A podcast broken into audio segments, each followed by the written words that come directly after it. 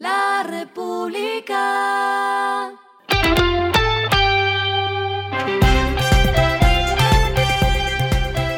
Al final de la jornada, esto es lo que debes saber sobre el comportamiento de los negocios, las finanzas y la economía. Las movidas de hoy fueron.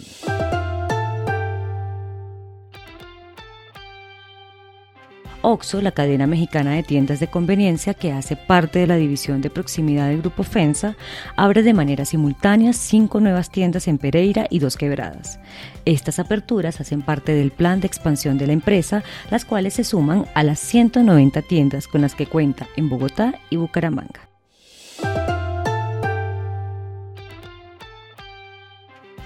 Claro indicó que para febrero de 2023 prevé haber erradicado los teléfonos 2G.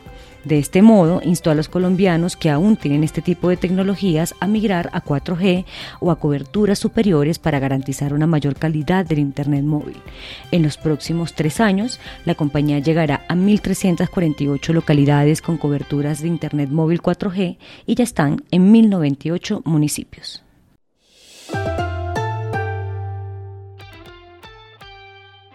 Ligua pasará de ofrecer solo servicios de fibra óptica a formar parte del mercado de operadores móviles virtuales en el país.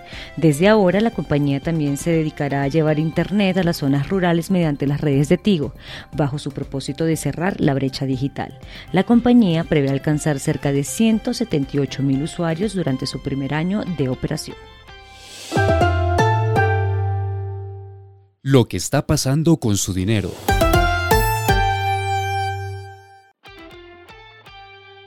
Dos hermanos colombianos crearon Seos Energy, una fintech que dará créditos solares al sector residencial. La compañía conecta a los instaladores de energía solar con los clientes, operan en Colombia y prevé llegar a México en 2024.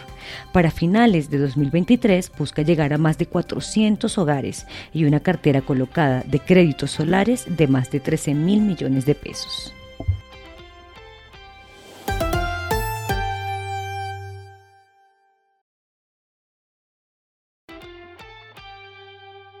Los indicadores que debe tener en cuenta. El dólar cerró en 4.435,84 pesos, subió 31,20 pesos. El euro cerró en 4.415,43 pesos, subió 14,32 pesos. El petróleo se cotizó en 85,37 dólares el barril. La carga de café se vende a 2.325.000 pesos y en la bolsa se cotiza a 2,91 dólares. Lo clave en el día.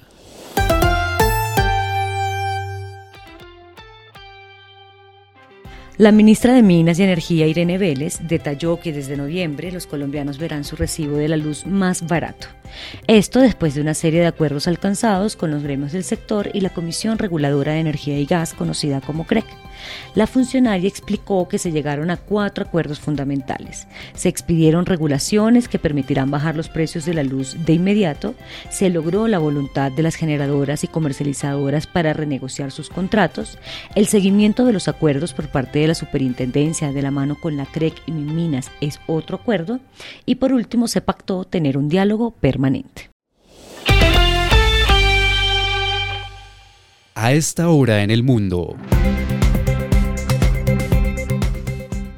SpaceX quiere mostrarle al mundo que su sistema satelital Starlink puede ofrecerle Netflix y YouTube a 30.000 pies.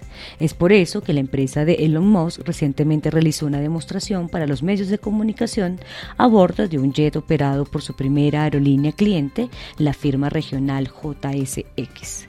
Con esto, Musk llega a ingresar al mercado de Wi-Fi en los vuelos con pequeños satélites.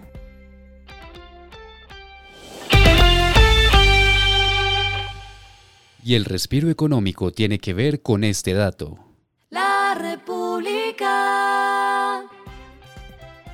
El Movistar Arena sigue sumando artistas de talla mundial. Esta vez confirmó que Juan Luis Guerra se presentará el 25 de noviembre como parte de su gira Entre Mar y Palmeras, con la que ya ha visitado España, Puerto Rico y Estados Unidos.